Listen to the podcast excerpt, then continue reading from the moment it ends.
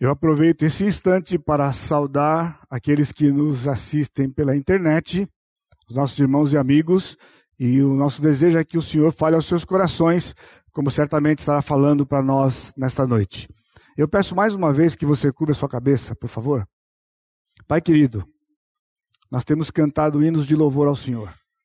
Nós temos reconhecido o Senhor é nosso Deus, a tua grandeza, o teu amor para conosco. E agora também, quando estamos com os nossos ouvidos atentos à tua palavra, o pedido, Pai, é que o Senhor ministre aos nossos corações, que realmente o Senhor nos fale aquilo que o Senhor tem preparado na tua presença, que seja para a tua glória e a edificação deste corpo aqui neste lugar. E toda glória, honra e louvor vai ser dada ao Senhor Jesus Cristo, nosso Deus. Amém, Senhor. Então, hoje nós vamos é, meditar, é a quarta mensagem desta série, uma série de oito mensagens. Aí foi uma introdução às cartas, e já nós vimos a carta à igreja de Éfeso, domingo passado a carta à igreja de Esmirna, e agora, hoje à noite, a carta enviada à igreja de Pérgamo. Se você nos visita ou você nos, está nos acompanhando pela internet pela primeira vez, uh, estas cartas, em número de sete, que foram escritas àquelas igrejas, elas fazem parte do último livro da Escritura. Um, a Bíblia é composta de 66 livros, 39 no Velho, 27 no Novo começando lá na época de Moisés, quando Moisés escreveu provavelmente o livro de Jó, depois os cinco primeiros livros conhecidos como os livros da lei, mais ou menos 1500 anos antes de Cristo, terminando o Velho Testamento com o livro de Malaquias, e então o Novo Testamento, começando o livro de Mateus, até o livro de Apocalipse, que foi escrito no ano 96, 98, já da nossa era. Então, João, o último apóstolo a morrer, estava já com bastante idade, e antes dele ser martirizado, ele já estava exilado na ilha de Pátimos. Então, o Senhor se apresenta a ele numa visão e pede para ele registrar logo de início, que é o nosso capítulo 1 do livro de Apocalipse. E então ele dá para João estas sete cartas, capítulos 2 e 3 que nós temos, e então ele pede para João continuar escrevendo aquilo que vai acontecer depois desta era que é conhecida como a era da igreja. A partir do capítulo 4 até o capítulo 22 é tudo futuro. Portanto, se você vai ler o livro de Apocalipse, você tem que ter isso em mente. O capítulo 1, a visão que João teve, com os detalhes da aparência do Senhor Jesus Cristo e a sua ordem de escrever as sete igrejas.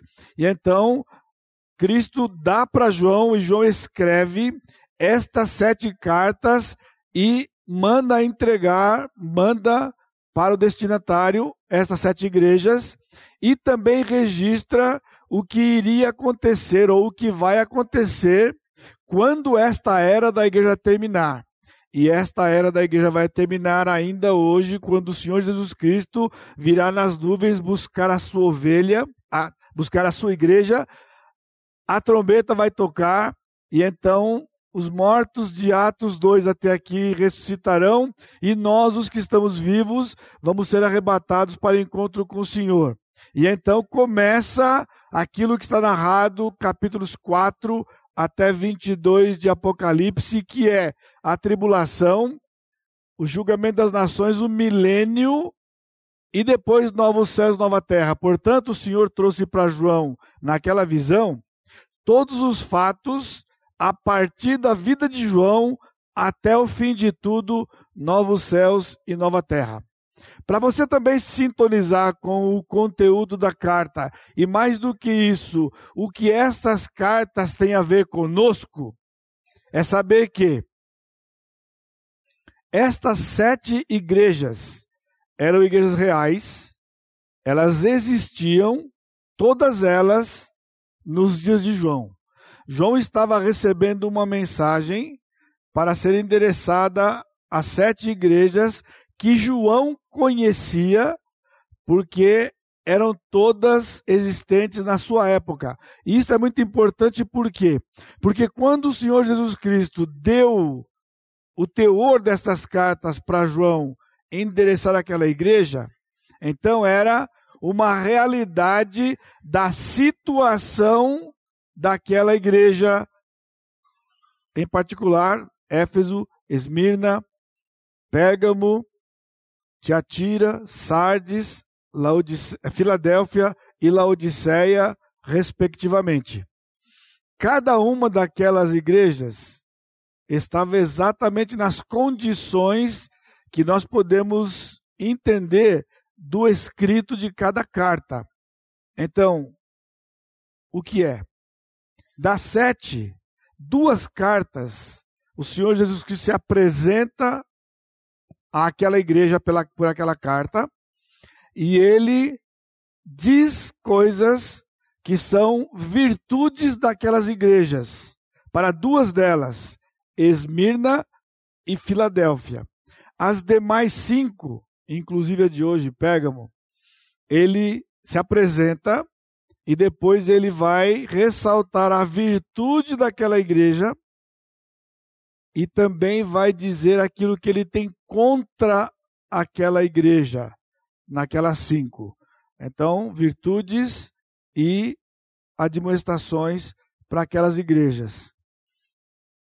Isto deveria ser relembrado a cada igreja em todas estas épocas que estamos vendo, quase dois milênios, de tempos em tempos. Por quê?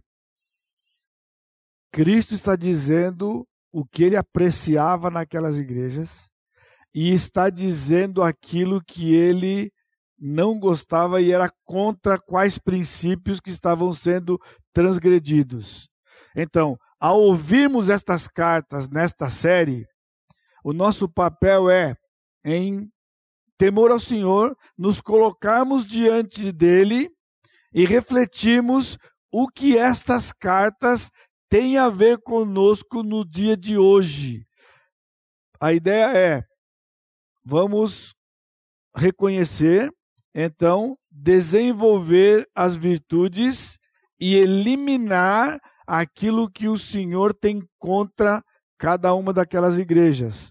Por isso eu disse que deve ser uma reflexão constante, porque caso contrário, ao longo dos séculos, o que está acontecendo, as igrejas têm cada vez mais se desviado daquilo que o Senhor apreciava e cada vez mais alimentado dentro da igreja aquilo que o Senhor é, odeia ou aquilo que o Senhor é, é contra e ele quer que seja eliminado da sua igreja. Por isso, eu convoco os irmãos nesse instante com um coração de adoração e em temor ao Senhor, para que nós ouçamos a mensagem do Senhor que ele endereçou àquela igreja tanto tempo atrás, num lugar tão distante, mas para benefício nosso, para saber se estamos vivendo aquilo que o Senhor elogia, se eu posso dizer assim, daquela igreja, ou se é que está no nosso meio aquilo que o Senhor disse que tem contra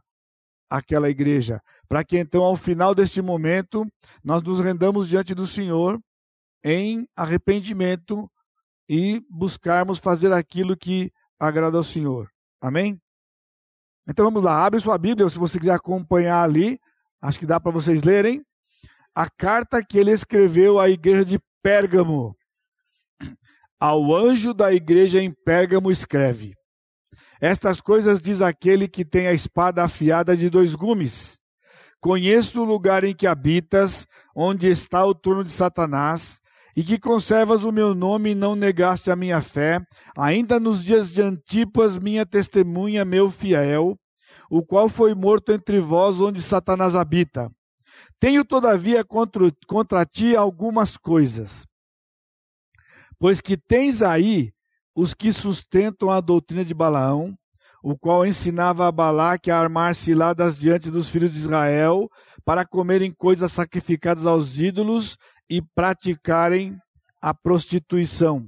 Outro sim também tu tens os que da mesma forma sustentam a doutrina dos nicolaítas, Portanto, arrepende-te, e se não, venho a ti sem demora, e contra eles pelejarei com a espada da minha boca. Quem tem ouvidos, ouça o que o Espírito diz às igrejas. Ao vencedor, dar-lhe-ei do maná escondido, bem como lhe darei uma pedrinha branca, e sobre esta pedrinha escrito um nome novo, o qual ninguém conhece, exceto aquele que o recebe. Isto é significativo, irmãos, quando João recebe esta carta, já na sua velhice, próximo de ser martirizado, e quando o Senhor vai falando o nome dessas igrejas, como que um filme vai passando na mente de João, a trajetória dessas igrejas, como nós vimos aqui na primeira de Éfeso, inclusive onde João mesmo esteve como pastor daquela igreja, de saber que passados aquelas décadas, a igreja se encontrava daquela forma, tendo abandonado o primeiro amor, conforme nós vimos.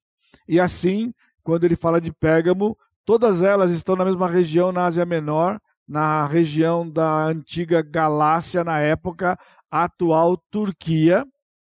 E então, João está ao mesmo tempo que escrevendo, ele está também tendo um coração cheio de temor, tristeza com certeza, por saber que passados não muito mais do que cinco décadas, seis décadas, as cidades, as, as igrejas estavam naquelas condições que o Senhor Jesus Cristo estava narrando, como é o caso aqui.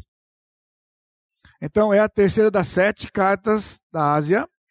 A carta abrange dois assuntos distintos, ou seja, quando estamos lendo a carta, nós vamos rever certas partes desta carta aqui. Então, nós nos damos conta destes dois assuntos que ele, que o Senhor está tratando da igreja, que são mundanismo na igreja e o outro assunto, a falta de disciplina.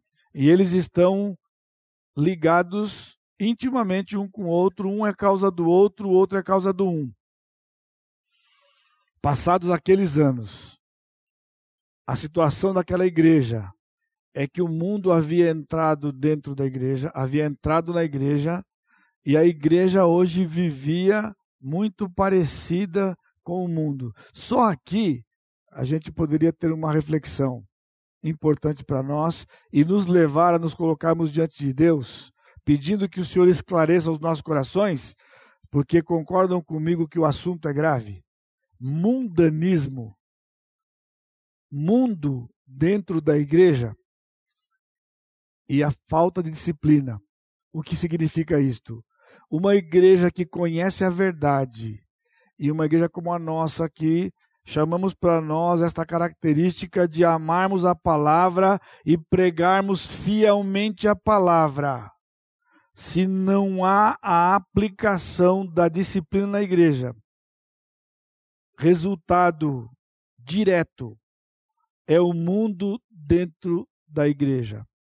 E tem sido cada vez mais difícil, porque nadamos contra a correnteza. Porque disciplina na igreja é um bichinho em extinção. A grande maioria das igrejas evangélicas já não praticam mais a disciplina. No seu passo último, aquilo que é chamado a exclusão do corpo, a exclusão do meio do corpo. Por que a igreja tem abandonado? Porque isso é ir contra aquilo que é a tendência da igreja de ter mais pessoas. Porque quanto mais pessoas, mais recurso e mais status. Portanto, atitudes que levam a diminuir a quantidade de pessoas não é popular no meio do corpo, porque é tratar o pecado, e também não é de interesse dos líderes, porque haverá consequências infelizmente, materiais diretas. E pior do que isso, se isso já fosse, é, já é grave, não é o pior. O pior é por desacreditar de que a disciplina realmente funciona. Aliás, aqui é uma, é uma advertência aos pais que estão começando a sua carreira de pais na disciplina dos seus filhos, de quererem desistir logo no começo, porque é desgastante cansativo e você não consegue ver o resultado. E a ideia é: não vale a pena disciplinar. Não estou nem incluindo aqui né, a pressão que temos recebido externa né, da sociedade, né, que cada vez mais inibe e impede que os crentes que já não têm tanta disposição para fazer, definitivamente não façam, que é praticar a disciplina digna, a, a disciplina devida. Então, eu já mencionei para os irmãos que esta carta segue o padrão em que tem um teor exortativo e um teor confrontativo. E quando eu escrevi, escrevi exortativo, logo veio à mente a necessidade de esclarecer para os irmãos, porque dentro do igrejês, sabe que é o igrejês? Igrejês é o idioma evangélico, é o idioma dentro da igreja. Existem algumas distorções e com a palavra exortação é uma delas. Que quando você diz está exortando alguém, logo alguém toma isto como se você está dando um pito, que você está ralhando com a pessoa. Ao passo que a palavra exortar que tem no Novo Testamento é oposta a isto. Exortar significa levantar algo que é positivo e saudável. Aquilo que é a atitude contra uma atitude é admoestação. Portanto, o Senhor está exortando a igreja, ressaltando as virtudes e está admoestando a igreja ou confrontando a igreja, e já mencionei, repito, exceção às cartas a Esmirna e a Filadélfia, atitudes elogiáveis e atitudes reprováveis. A carta tem um tom severo. Eu já tentei mostrar para os irmãos aqui que mundanismo é coisa séria, falta de disciplina é coisa séria, mas quando estamos lendo a carta, o assunto que está por trás, que é o centro da carta, ele vem todo recheado com expressões fortes e pesadas, porque o Senhor está expressando o profundo desagrado que ele tinha para com a situação daquela igreja. A igreja contaminada pelo mundo e seu sistema. O que isso implica?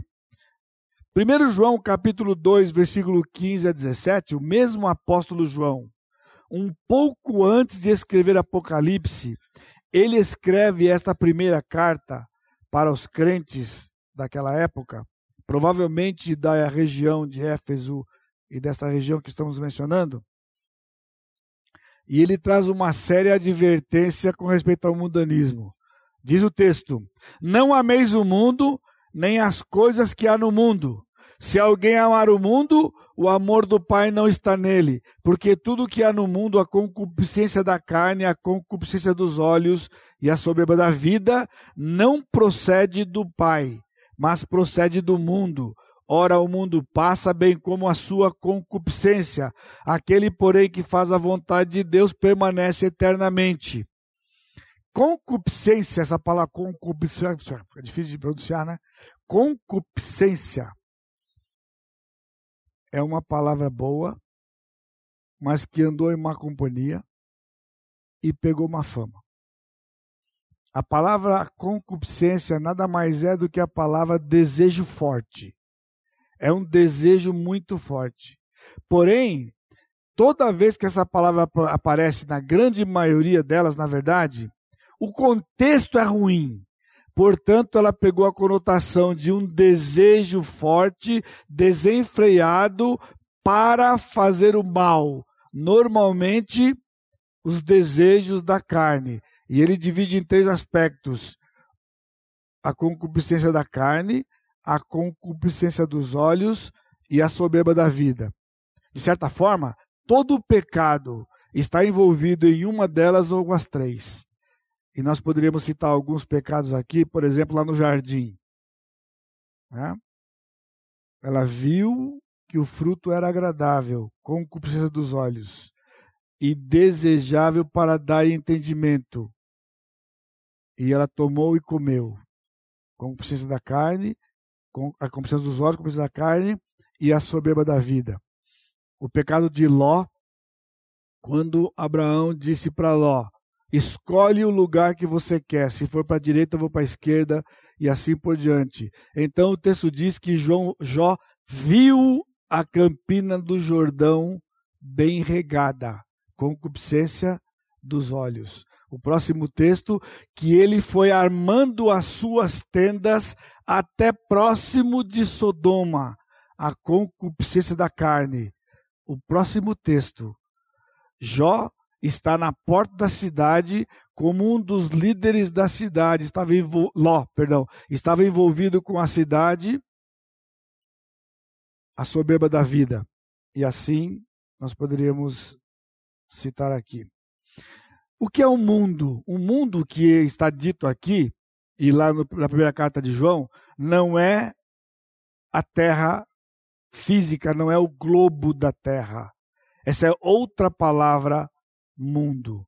Aqui ele está dizendo de um sistema, é a palavra cosmos, não o cosmos que nós conhecemos na nossa língua. Cosmos é a palavra grega cosmos, que era foi usada pelo, pelo apóstolo, dito pelo Senhor, como um sistema. É um sistema. Por que eu estou enfatizando isso? Porque eu e os crentes mais antigos aqui, fomos, nós vivemos uma época de transição na década de, 60, de 70 para 80, onde havia toda uma luta por parte dos missionários no Brasil e dos pastores contra um suposto mundanismo dentro da igreja. E o que era o suposto mundanismo? Homens com cabelo comprido, mulheres que usavam saia não podiam usar calça, estavam usando calça comprida, mas não podiam porque tinha que ser saia.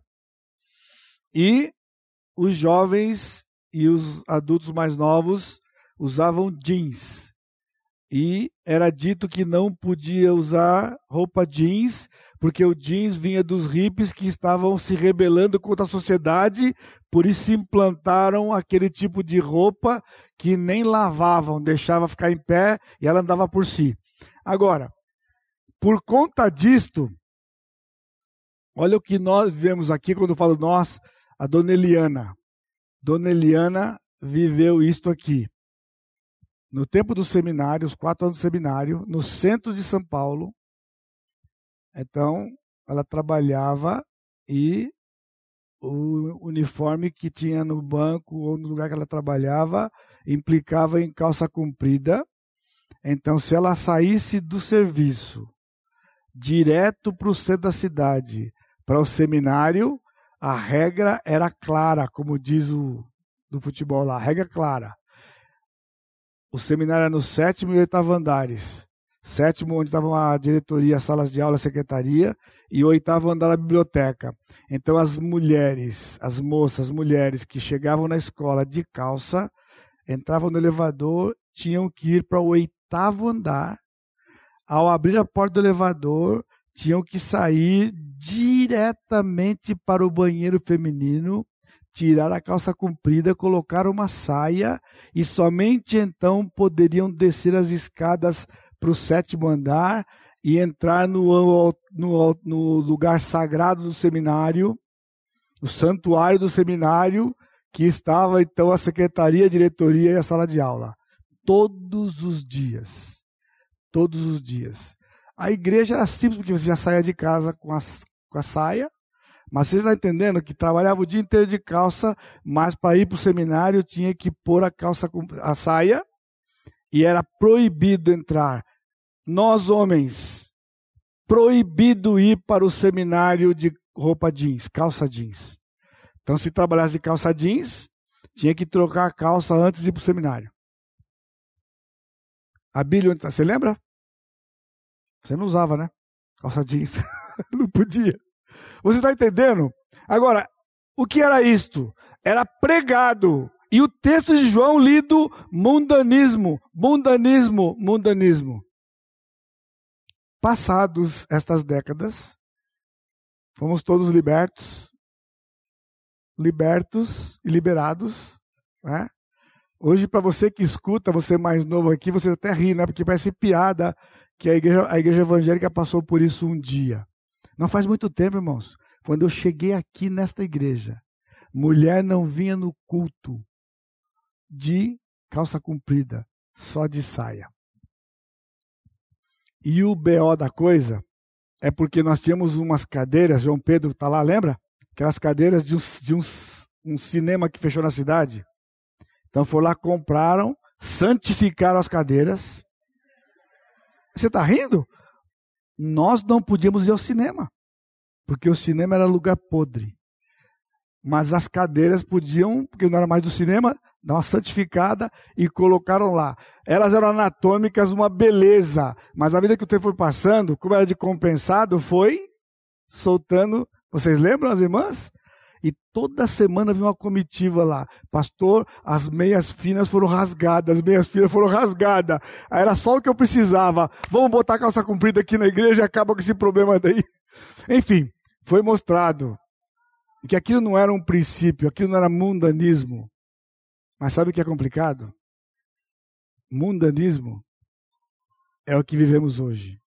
Na época, a igreja era tão pressionada, muito perto do farisaísmo, com todo respeito àqueles que dirigiam, mas era um fato. E eu digo isso porque já disse pessoalmente, com todo respeito e amor àqueles que ministraram, de que isso daí, infelizmente, não era certo. E foi abolido porque foi um avanço de virmos para a Escritura e saímos daquela, daquele aprisionamento. Porém, nesses últimos três, quatro décadas, o mundo tem entrado na igreja. Irmãos, com todo temor, nós precisamos ouvir a palavra do Senhor a esta igreja em particular, por conta deste assunto grave que o Senhor queria tratar com aquela igreja e todas elas ao longo desses milênios, desses dois milênios, que vivessem como elas. Então, mundo é um sistema governado por Satanás em oposição completa ao reino de, ao reino de Deus. Portanto, não são usos e costumes. Ainda hoje há uma certa pressão, mas já não como naquela época.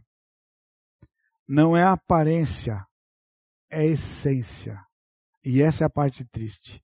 Enquanto estavam preocupados com a aparência, o mundo entrava sorrateiramente na igreja, no seu sistema, ou seja, aquilo que é o expediente do mundo passou a ser e é hoje também o expediente dentro da igreja.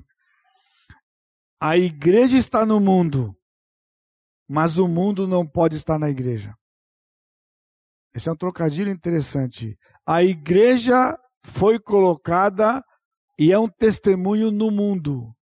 Mas o problema é que o mundo tem estado dentro da igreja. A carta tem cinco momentos. A apresentação de Cristo, versículo 12, ao anjo da igreja em Pérgamo escreve: Estas coisas diz aquele que tem espada afiada de dois gumes. No versículo 13, a virtude: Conheço o lugar em que habitas, onde está o trono de Satanás, e que conservas o meu nome e não negaste a minha fé, ainda nos dias de Antipas, minha testemunha, meu fiel, o qual foi morto entre vós, onde Satanás habita. O pecado da igreja. Tenho, todavia, contra ti algumas coisas que tens aí os que sustentam a doutrina de Balaão, e versículo 15, outros sim também tu tens os que da mesma forma sustentam dos nicolaítas. Então, um apelo, versículo 16: Portanto, arrepende-te, e se não venho a ti sem demora, e contra eles pelejarei com a espada da minha boca. Portanto, o apelo para aquela igreja vai ser o apelo de Deus para nós, hoje à noite. Porque ao refletirmos e detectarmos o pecado no nosso meio. Só existe uma atitude aceitável perante o Senhor: arrependimento. E o último momento é a promessa do versículo 17. Quem tem ouvidos, ouça o que o Espírito diz às igrejas. Ao vencedor dar-lhe-ei do maná escondido, bem como lhe darei uma pedrinha branca, e sobre esta pedrinha escrito um nome novo, o qual ninguém conhece, exceto aquele que o recebe. Portanto, a igreja deve viver uma vida de separação do mundo. Simples como isso. O que o Senhor planejou para a sua igreja é uma vida de separação completa do mundo.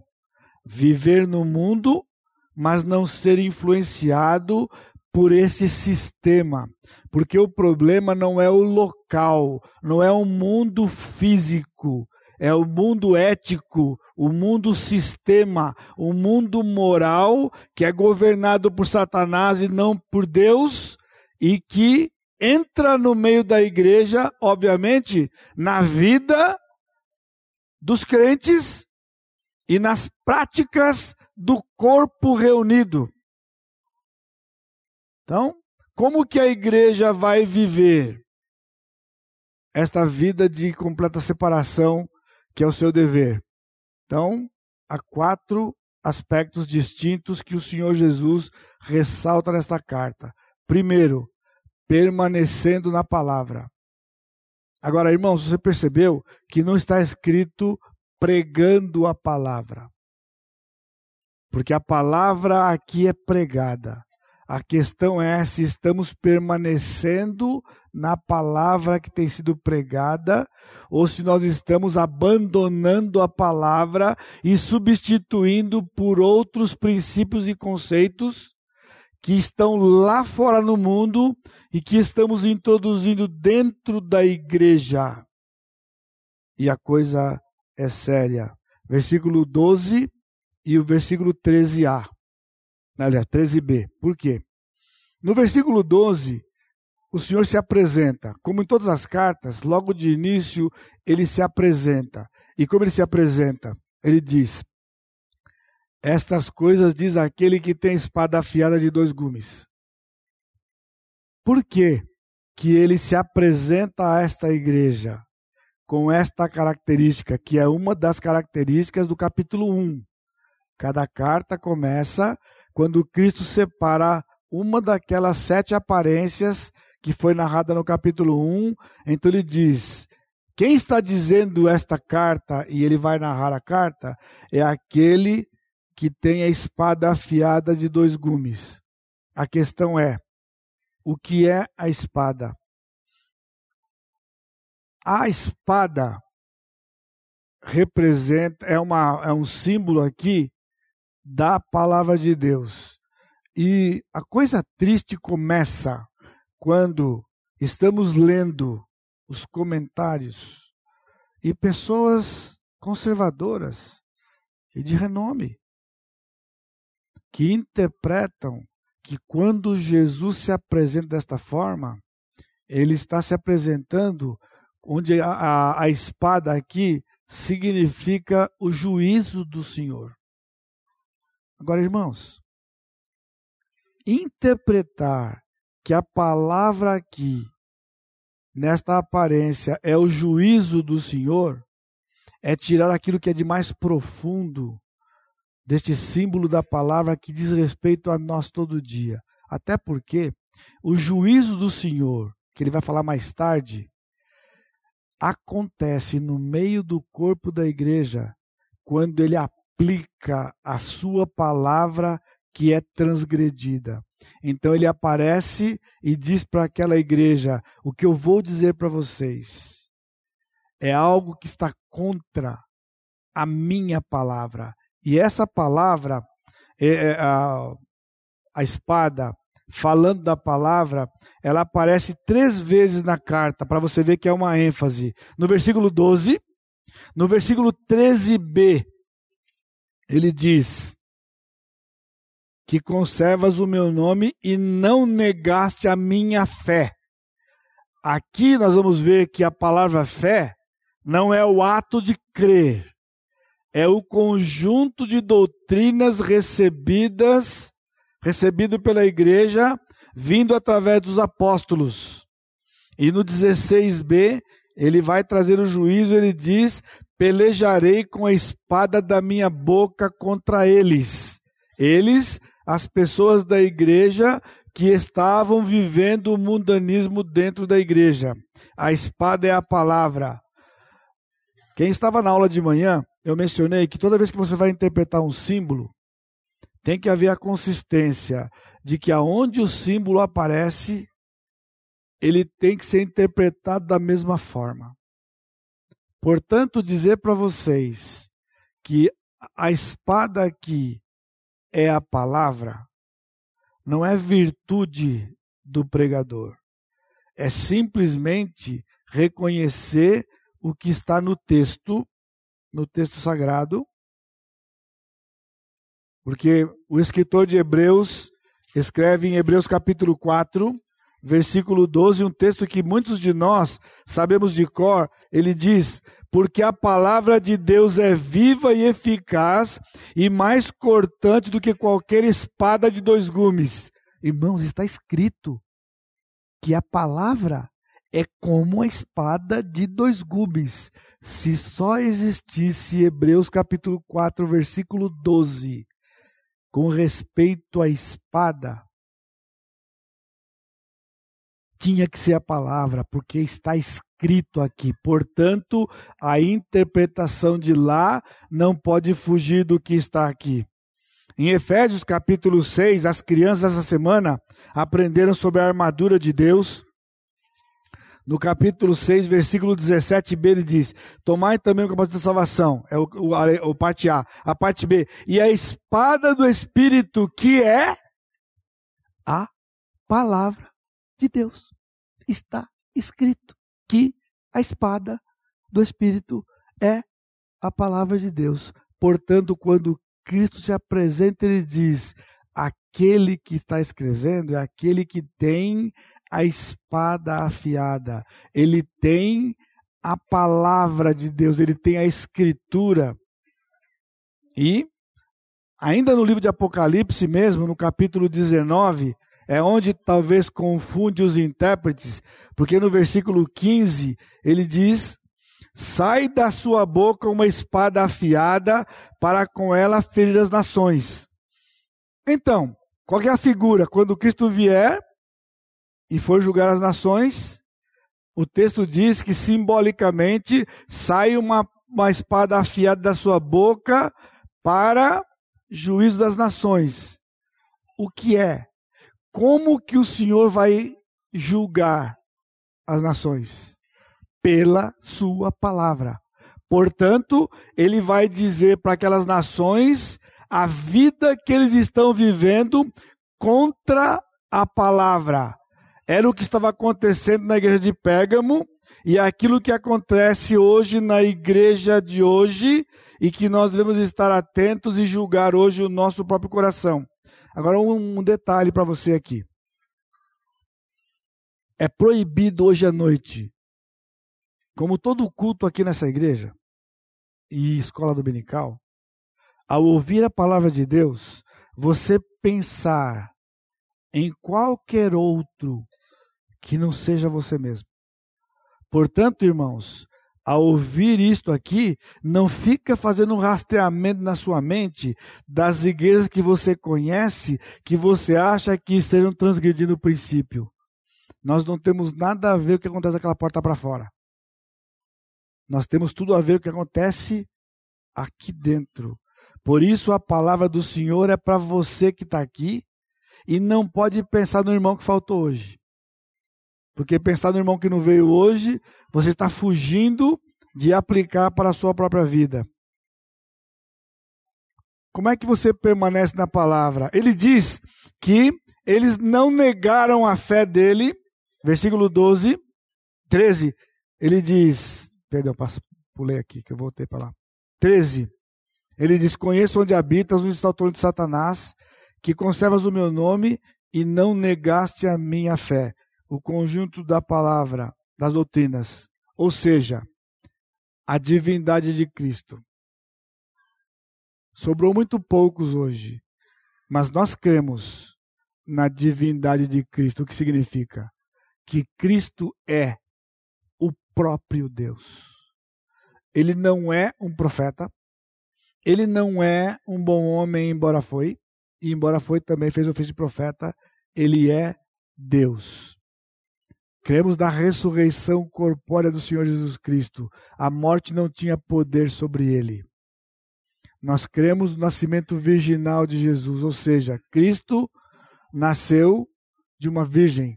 Maria não tinha conhecido homem algum até que o Senhor Jesus Cristo nasceu. E a separação do povo de Deus. Deixei por último, não porque é menos importante, mas porque isto já não é mais um dos distintivos. Que na minha adolescência era perto de 30. Duas igrejas não ficavam juntas se não tivessem cerca de 30 itens que acreditavam da Bíblia de maneira igual. Passados trinta e poucos anos, nós não enchemos uma mão daquilo que são os princípios que unem as igrejas. A divindade de Cristo, a ressurreição, nascimento virginal, ainda faltam dois dedos, porque eu tenho cinco.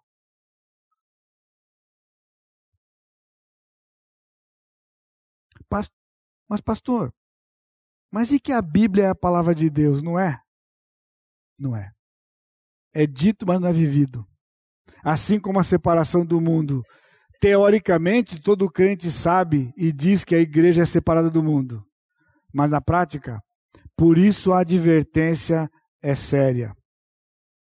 Segunda maneira de nós vivemos o, a separação completa do mundo é pagando o preço. E aqui começa a pegar para nós, irmãos. Pagar o preço. O Senhor disse para aquele, aquela igreja: Conheço o lugar que habitas, onde está o trono de Satanás. O Senhor está dizendo que ele sabia que o local daquela igreja não era um lugar neutro, não era um lugar favorável. Ele disse: Eu tenho consciência de que onde vocês estão localizados é o lugar onde está o trono de Satanás.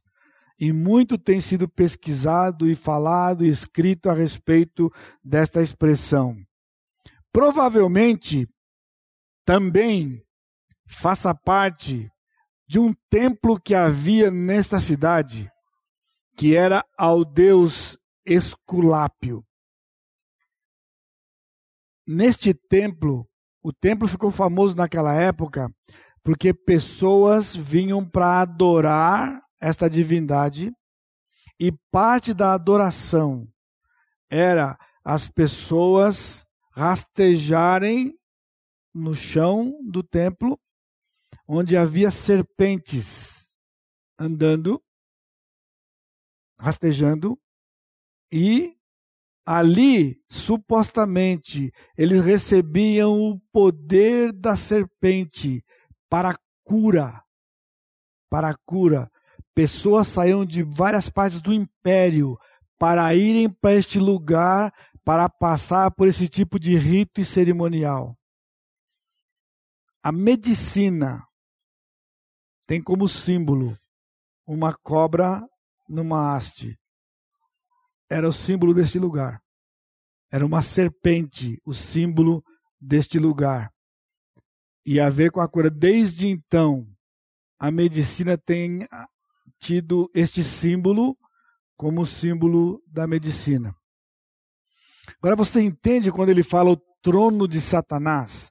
Porque neste templo, a esta divindade, as pessoas estavam dizendo que recebiam cura vindo das serpentes. Mas há uma grande possibilidade também de que isso aqui tenha uma ligação com o Velho Testamento, quando Moisés levantou uma serpente no deserto instruído por Deus, e que as pessoas picadas pela serpente, quando olhavam para a serpente de bronze, eram curadas. Mas a serpente na haste estava mostrando de que a serpente estava impotente na haste e representava a cruz do Senhor Jesus Cristo, onde ele, ao ser crucificado, aniquilou por vez os efeitos do pecado trazido por Satanás. Portanto, não é Cristo que está crucificado, a serpente foi crucificada.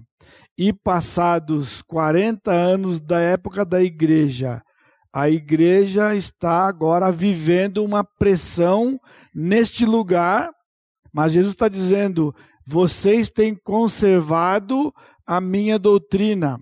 Mas este lugar também ficou conhecido como sendo a primeira cidade do Império Romano naquela região a ter um culto ao imperador desde o ano 29 a.C. E ficou famosa porque, e neste lugar, crentes deram a vida para não, por não se curvarem diante do imperador, não prestarem culto ao imperador. Muitos pais da igreja morreram por conta disto. E então ele menciona que Antipas, provavelmente um pastor anterior a este que está hoje naquela igreja, tinha sido uma fiel testemunha. Eu pus entre aspas Marte, porque a palavra testemunha em português é, é a tradução da palavra mártir na língua do Novo Testamento.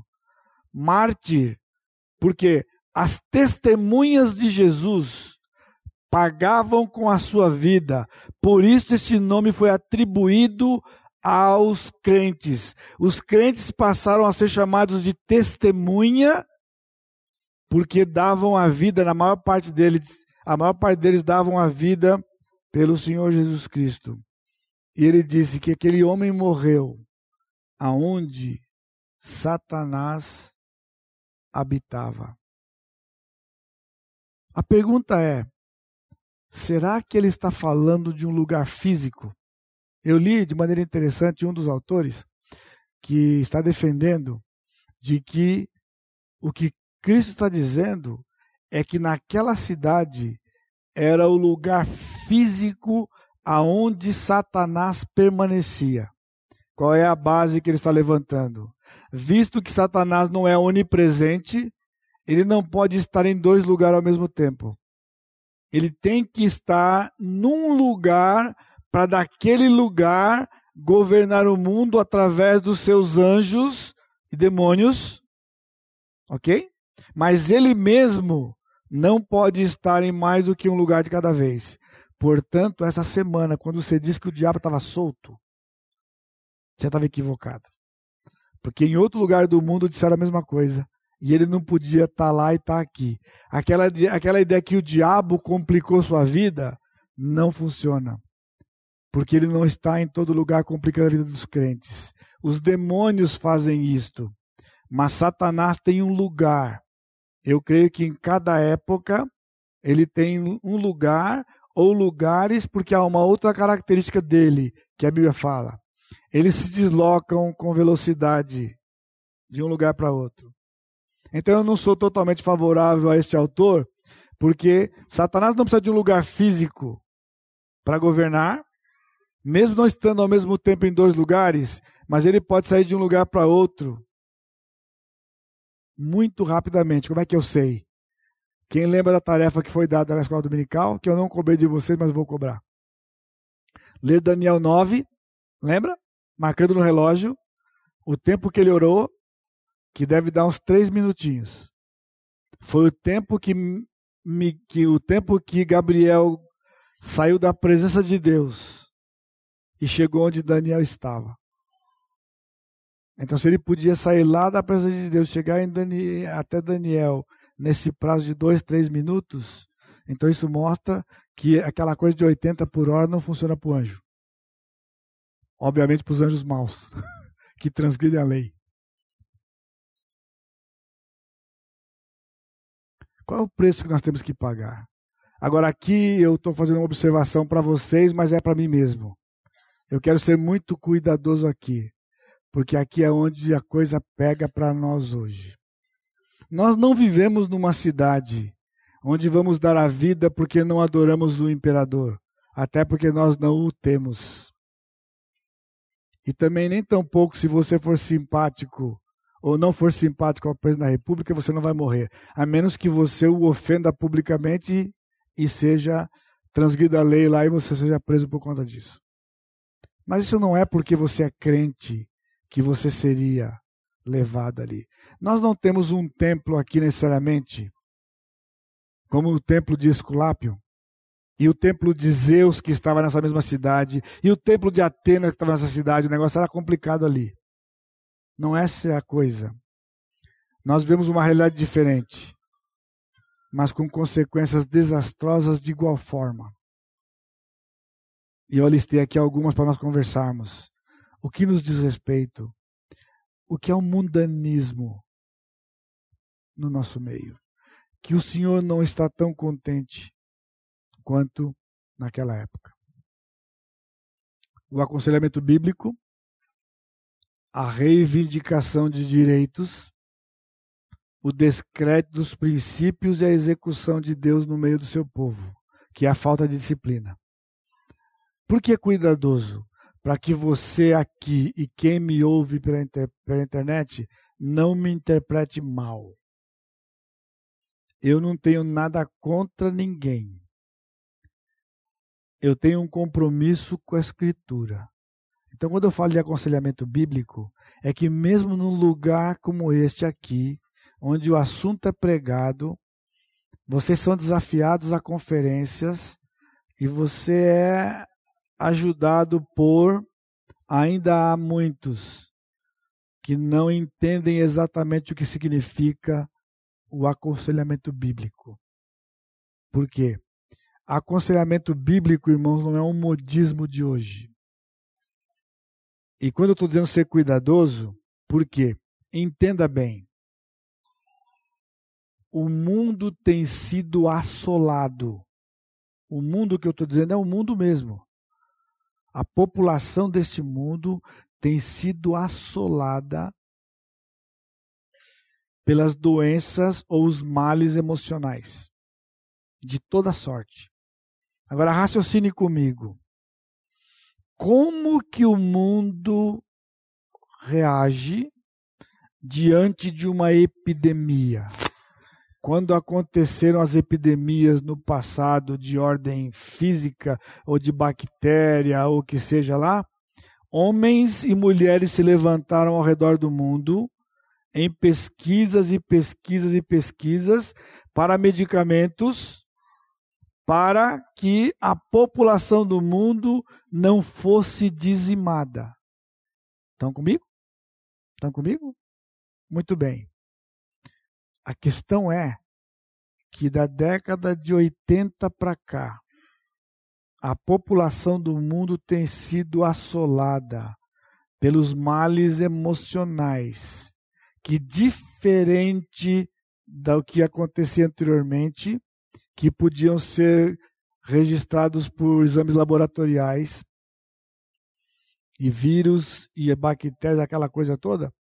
Então, não se sabe exatamente qual é a causa disto. Então, estão comigo? O mundo, porque é uma epidemia mundial, pessoas estão se suicidando às avalanches no dia a dia, ao redor do mundo. Números alarmantes. Então, qual é o papel do mundo? Homens e mulheres com toda a seriedade e preocupação, está escutando o que eu estou dizendo? Tem se lançado a estudar o assunto e trazer a solução para isto. Na área da medicina, então, os psiquiatras e na área comportamental, os psicólogos. Mas vocês estão entendendo? Eu estou reconhecendo, são homens e mulheres sérios que tem um tremendo de um desafio na sua mão de resolver uma epidemia que vai acabar com a população do mundo. É previsto para as próximas décadas. mais de 70% das pessoas da população do mundo têm depressão, síndrome do pânico e afins. Mais de 70% nos próximos anos. Isso é estatística prevista.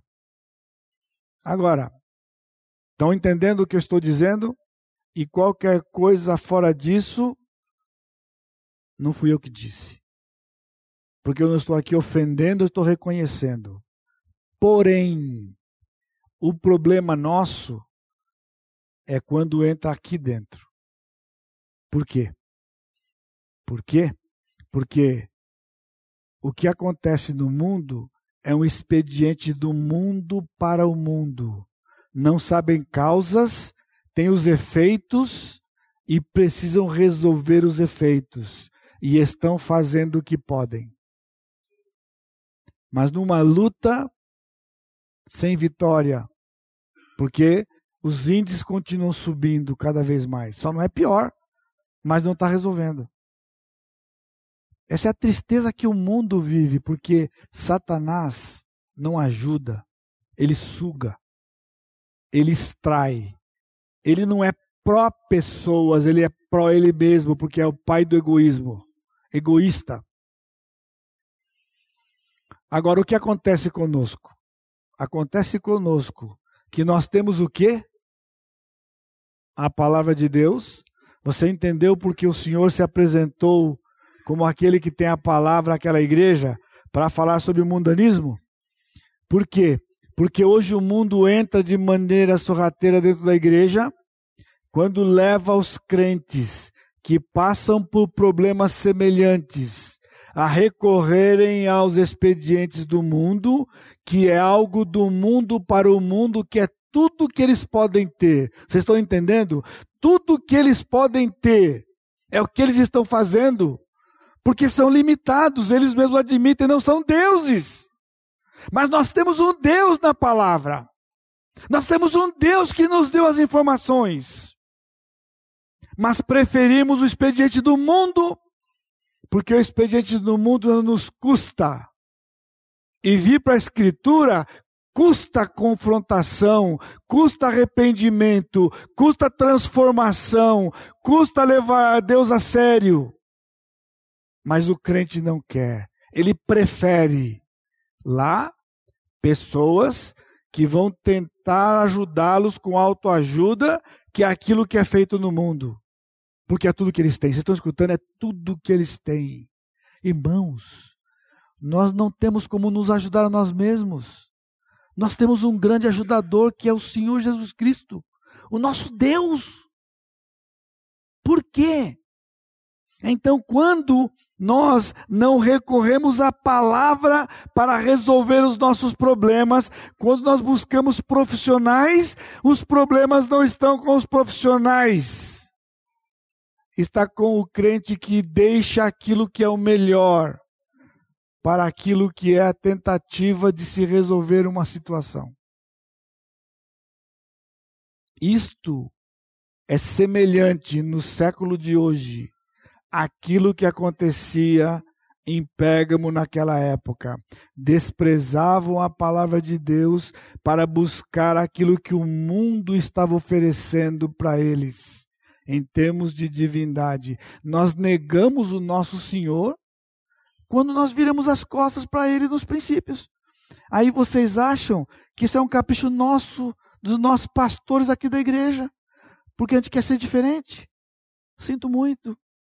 Eu sinto muito. A reivindicação de direitos, porque essa é o outro, outra área que invadiu do mundo na igreja. Você tem um problema com alguém? O que você faz? Move uma ação contra ele. Move uma ação contra ela. Sim, o direito existe para ser usado. Se alguém me leva ao tribunal, ao tribunal irei. Se alguém me levar ao tribunal, ao tribunal irei me defender. Mas se eu tenho uma demanda, não é lá que eu vou buscar. Porque existe um juiz justo que advoga a nossa causa. mas nós preferimos ir lá, porque lá não nos custa confrontação. Então, cuidado aqui, irmãos. Eu não estou dizendo para você que é pecado você ir ao advogado, ao juiz. Eu só estou dizendo que você está recorrendo a um expediente que é o expediente do mundo, quando nós temos uma escritura que tem as informações. E aqui é o descrédito. E eu vou dar um exemplo para você. Imagine você que tem uma casa, além da que você mora. Deus te abençoe, você tem uma outra. O que você faz com a outra? Aluga. Perfeito? Você aluga. E se você aluga para alguém, você aluga para um outro crente, já começa por aqui. Tem gente que não aluga para crente porque crente não paga. Então ele prefere alugar para o incrédulo do que para o crente. Agora, se você é um desses, não é virtude, não, viu? Eu sei porque você faz isso. E não é boa coisa. Porque alugar a sua casa, aí o cidadão não paga o aluguel que você faz. Entra com uma ação de despejo. Perfeito. Não tem pecado nenhum aqui. Faça isso. Agora, o que vai acontecer? Na melhor das hipóteses, você tirará o inquilino de lá. Num parto. Forceps. Mas vai tirar. E vai ter o seu imóvel de volta para alugar para o melhor pagador. Eu estou falando de crentes, tá bom? Eu não tenho nada a ver com quem está lá fora no mundo tentando sobreviver com os mal pagadores, com a inadimplência, que é a característica do ser humano. Agora, sabe o que é o descrédito? Por quê? o que o crente deveria fazer. Quando aquele irmão não pagou seu aluguel, você o procura e diz para ele que a questão dele não pagar aluguel, aluguel chama-se pecado. P-P-C-A-K-D-O-D-O, pecado. Pecado. Confronte-o com o pecado de não pagar. Aí você ri na minha cara, que eu sei. Pode rir. Eu dou um tempo para você rir. Riu? Pronto. Pastor, pastor, assim, assim, ele não vai pagar. E acabou. Diz o texto bíblico que você chama duas testemunhas. E diga lá, irmão, você lembra que você não pagou aluguel? Não paguei. Lembra que eu lhe falei? Sim, trouxe aqui o irmão fulano, irmão fulano, para dizer que você está em pecado quando você paga o aluguel na frente de duas pessoas. Você quer dar mais uma risadinha? Eu espero. Pastor, que ingenuidade, não funciona, não vai pagar. Diz o texto que se ele não pagar, leva para a igreja. E diz o texto que ele não pagar, considera gentil e publicano. Aqui é onde você dá a gargalhada. Eu espero. Sabe qual é a gargalhada? Pastor, e daí? Ele vai ser excluído da igreja. Ele não está nem aí com a igreja. Olha só o descrédito da coisa. Ou seja, você acha que não funciona. Sabe o que significa? Não entendeu nada. Nem você e nem o cidadão que deve. Porque aqui a coisa é séria. Um dia alguém me ligou e falou: Pastor, estou ligando porque um fulano da sua igreja aí está devendo aluguel. Eu achei legal ele me ligar. Sabe o que eu falei para ele? Eu falei: se fosse ao contrário, você devendo para o membro da igreja, você ia falar com o seu pastor? Não ia. É tão triste quanto isso. Sabe o que ele falou para mim? Porque ele sabia que eu ia procurar o irmão da igreja e ia seguir os passos de Mateus 18 para ele, para ele receber. E provavelmente onde ele estava, não é esse o método.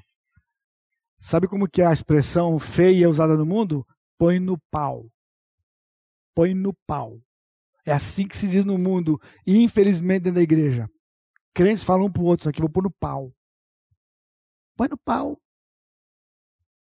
Porque o princípio bíblico é não tem noção, irmãos, o que é ser excluído da igreja. Não tem noção. Sabe que é tratado assim? Pastor, foi excluído. Sabe qual é o ponto? É que foi excluído, mas não te pagou. Então o ponto é que você não recebeu o dinheiro. Ou seja, por isso que você vai no advogado, porque tudo que você quer é receber o dinheiro. que quando você não recebeu o aluguel, alguém está lhe devendo, eu vou dar a dica que você vai ganhar à noite. Pra você ir embora e dormir feliz como um anjinho, tá bom? Se alguém não pagar o aluguel para você, antes de qualquer coisa, pergunte para o Senhor: Senhor, por que fulano de tal não pagou aluguel para mim? E o Senhor lhe dirá: provavelmente você não vai gostar da resposta. Porque Deus vai lhe dizer, provavelmente, porque fui eu que foi para ele não pagar. Agora eu quero ver você pôr Deus no pau. Põe. Deus vai dizer para você, fui eu que não deixei ele pagar. Ele eu trato. Agora eu quero tratar com você. Você tem gastado dinheiro à toa, você tem jogado dinheiro fora, não está me honrando com o dinheiro, então não deixa ele pagar para você não ter o dinheiro. Eu quero ver qual é o juiz do mundo que vai fazer você receber esse aluguel. Não vai. Agora, se você entender e você reconhecer e você se arrepender, o Senhor vai mover aquele irmão ou qualquer pessoa nesse mundo, porque não há quem seja maior que Deus que não lhe pague se você tiver que receber. Não tem. Portanto, lá na sua empresa, se não lhe pagou, Vai para o Senhor. Vai para o Senhor. Só que é complicado ir para o Senhor. Porque o Senhor quer consertar a minha vida, mas eu não quero consertar, eu quero receber. Senhor não entendeu, pastor? Eu quero dinheiro, quero dinheiro, quero dinheiro, é o que eu quero. Nós não queremos a coisa espiritual mais, irmãos. É sério a coisa. É sério. Vamos para frente, senão vamos ser mandados embora. Contrate algumas coisas, duas coisas. Agora aqui tem o tio tu. Ele disse, versículo 14: Tenho todavia contra ti. Contra ti quem? O pastor da igreja. Sabia? O pastor da igreja. O que estava acontecendo? A coisa estava pegando no meio da igreja e o pastor não fazia nada. Portanto, a questão era com o pastor por conta do pecado que tinha na igreja. Tens aí tu os que sustentam a doutrina de Balaão. Sabe qual era a doutrina de Balaão? O texto está aí, eu não, vou, não, vai, não vai dar para ler. Armar ciladas contra o povo, depois você pode ler em casa. É Números 25, de 1 a 8. Quando Balaão tentou amaldiçoar o povo, ele abençoava cada vez, três vezes. Mas o que estava em jogo? O Balaque ia pagar para Balaão. Mas como o povo não era amaldiçoado, o Balaque não pagava. O Balaão não recebia o seu dinheiro. Sabe o que o Balaão fez? Escute. Foi lá para o rei e disse o seguinte: Rei, não tem jeito, cada vez que eu vou amaldiçoar, Deus abençoa. Mas eu vou dar um bisu quente para você. Eu vou dar uma dica para você. Se o povo de Israel não obedecer a palavra de Deus, Deus mesmo vai executar o povo dele. Deus mesmo vai executar o povo dele. Não precisa amaldiçoar o povo, é só dizer para o povo desobedecer. Então, os homens de Israel começaram a se enamorar das mulheres do mundo e elas deram comida para eles sacrificada aos ídolos e eles se casaram com ela e Deus mandou uma praga que matou num dia 23 e no total 24 mil. Até quando Finéas foi numa tenda e um homem estava tendo relação com uma mulher gentia e ele atravessou os dois no chão com a lança. E diz o texto que a praga cessou. E Deus matou 24 mil do seu povo. Por quê? Por quê? Hoje, os crentes se enamoram dos que não são crentes, está tudo certo. Nada errado. Portanto, o conselho prevalece. Deixa o povo transgredir e Deus mesmo executa o povo. Essa era a doutrina de Balaão. Balaão ensinou Balaque uma forma usando, irmãos, o próprio Deus na sua palavra, de novo, a palavra de Deus em risco. Quantos conselhos são dados entre o povo de Deus de transgressão da palavra, porque o Senhor executa e leva a sério a palavra? Irmão, nós estamos brincando com coisa séria. Essa coisa de casamento misto é séria. É séria. Mas é contra hoje por quê? Porque se você fizesse da igreja, a igreja vai minguar. Vai acabar o povo. E sabe o que as moças dizem? Pastor, os rapazes não querem nada com Deus. O rapaz lá de fora é mais do que o rapaz daqui de dentro. Os rapazes falam a mesma coisa. Olha o descrédito total. E o Senhor tem usado da sua palavra para disciplinar o seu próprio povo. O povo tem sofrido por estarem em julgo desigual e não entendem por que estão sofrendo. Estão sofrendo porque estão em desobediência ao Senhor. E a segunda coisa que ele tinha contra era a doutrina dos nicolaítas. Provavelmente era o Nicolau de Atos 6, que se desviou aquele diácono se desviou, aderiu ao gnosticismo. E o gnosticismo era o seguinte: tudo de Deus que importa é espiritual. Esse corpo é uma carcaça velha. A minha não, mas é carcaça velha que não presta para nada, portanto, o que você fizer no corpo não pega nada.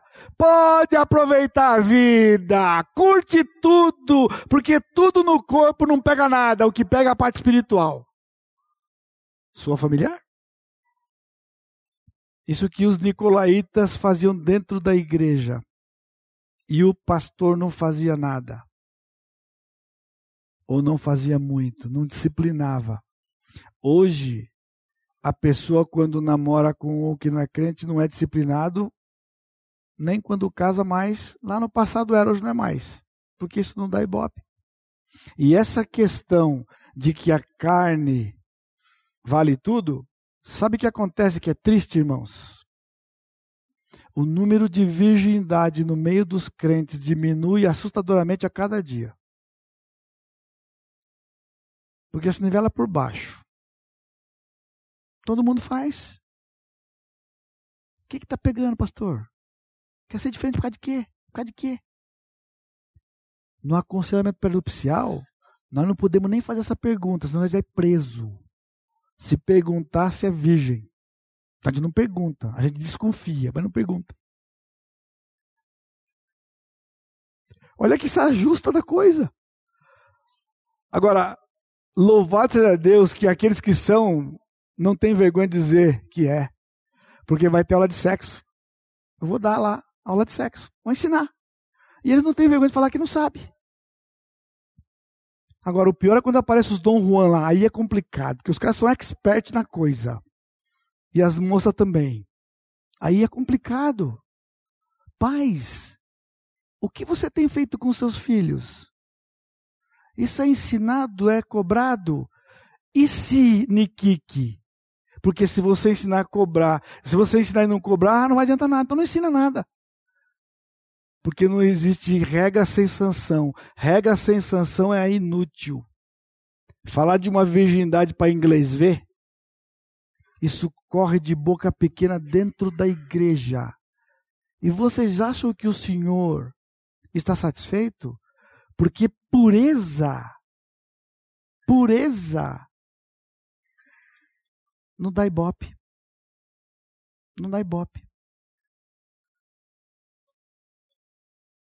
Hoje há muitas igrejas, louvado seja Deus por isso, que têm desafiado seus jovens a fazerem votos para Deus de pureza. E eles até têm uma aliança com um versículo bíblico sobre isso. Para terem pureza até se casar. Tem crescido isto em algumas igrejas, porque estão vendo que o caos está instalado. Sabe aonde? Na família. Porque o sexo antes do casamento leva um estrago para a família. Famílias estão sendo estragadas por conta disto. Isso não é um capricho evangélico, isso não é um capricho pastoral. Esse é um princípio de um Deus que sabia o que estava dizendo quando disse que não podia. Então, como é que se trata o pecado? Arrepende-te. Disciplina os rebeldes. Porque o Senhor disse: Eu vou pelejar contra eles com a minha palavra. É verdade. Se transgredir a palavra e não houver arrependimento, o Senhor vai usar a própria palavra para a disciplina do seu povo. Então nós precisamos estar atentos, irmãos. O Senhor tem muito por fazer. Mas se nós não nos achegarmos ao Senhor com contrição e reconhecermos que o mundo tem entrado dentro da igreja, tem entrado na igreja, me perdoa, tem entrado na igreja. Vamos resgatar os princípios da palavra. Irmãos, não mudaram. Este livro não passou por nenhuma revisão recente que eu saiba. Mas os crentes estão vivendo como se ele tivesse sido revisto porque não funciona mais, não funciona mais, não funciona mais. Como? Vamos resgatar. Sim, crer na divindade de Jesus é fundamental e nunca deve ser mudado, mas nós temos que resgatar outros princípios que nós perdemos e vendemos a troco de nada. A troco de nada, com um custo sério para as famílias. Ele está responsabilizando o pastor novamente. Agora, irmãos, essa coisa de ser excluído da igreja é sério. Guarde isso para encerrar. Só há dois lugares para estar neste mundo: ou na igreja local, não é aquela lá, aquilo aí é um complicador. Ou você está na igreja local, ou está no mundo. E de acordo com 1 Coríntios 5,5, palavra do Senhor, entregue a Satanás para a destruição da carne não ser membro de uma igreja local. Não adianta pôr defeito na igreja local. Não adianta dizer que você está desacreditou da igreja local. A igreja local é uma obra do Senhor e o Senhor continua tendo controle. Não ser membro de uma igreja local é estar no mundo para destruição da carne. Entregue a Satanás, não sou eu que estou dizendo, está no texto 1 Coríntios 5,5. Portanto, quando alguém ventilar para você a possibilidade de você ser excluído, você tem que entrar em pânico. Porque isso não é uma coisa simples. Isso é sério, porque isso tem a ver com Deus. Nenhum juiz do mundo pode fazer aquilo que Deus está fazendo. E finalmente as promessas. Um maná escondido ou seja, eles comiam comida sacrificada aos ídolos. O Senhor disse: ao que vencer, que não se contaminar, vai comer do maná escondido. E o maná estava escondido dentro da arca. E eu vou dar uma pedrinha branca. É a pureza. O Senhor sempre ressaltou a pureza. Jovens, não mudou a escritura com respeito à pureza. Rapazes, tenha coragem de dizer se for questionado, eu sou virgem, não é, de, não é demérito para você. Isso é bênção para você, porque ele promete uma pedrinha branca, que é a pureza para entrar no céu. Agora, não estou dizendo que se você não é puro, não vai entrar no céu. Aqui está dizendo aquele que vencer vai ter uma pedrinha branca, e a pedrinha branca é aquilo que Deus dá, vai dar para todo crente. É só para mostrar que ele não muda o padrão. Ele ainda recompensa a pureza. E ele termina dizendo que vai ter um novo nome. Nessa pedrinha vai estar escrito um novo nome. E só você, quando receber, vai ser o seu. Isso aqui tudo tinha a ver com os dias do, do apóstolo que os reis faziam e que o tempo não dá. As recompensas do final de cada carta são todas para todos os crentes, todas ligadas ao milênio e à eternidade. Todos os crentes receberão todas as sete promessas. E o Senhor deu. Por isso, Definitivamente, irmãos, a igreja deve viver uma vida de separação do mundo. Ninguém pode nos dar mais do que o Senhor nos deu. Nos deu a sua vida, nos deu perspectiva sem fim. Nós não precisamos do mundo. Nós podemos ir lá quando Deus nos permite ir lá. Está claro para você que se você vai ao tribunal, você não está pecando, mas antes de ir lá, fale com o Senhor e eu lhe garanto que você precisará de ir muito pouco lá. Agora, se me levarem lá, eu irei porque eu tenho que me defender. Mas eu vou falar para Deus primeiro, porque eu estou indo lá. Então o Senhor me defende. Se você tem qualquer tipo de problema emocional, as respostas já estão aqui já estão aqui. E ninguém vai usar isso aqui, a não ser que ele tenha compromisso com a Escritura. Curva sua cabeça. Amado Deus, te agradecemos. Porque o Senhor nos trouxe aqui, porque o Senhor nos ama e quer dizer para nós que nós temos no Senhor abundância. Nós temos no Senhor todas as respostas. Nós temos no Senhor tudo o que nós precisamos. O Senhor nos deu a medicina também. O Senhor nos deu os medicamentos também. O Senhor nos deu os juízes da terra também. Mas, ó Pai, ajude o teu povo que eles entendam que esses expedientes não podem ser antes de irmos à tua presença e entendemos do Senhor o que o Senhor quer nos dizer.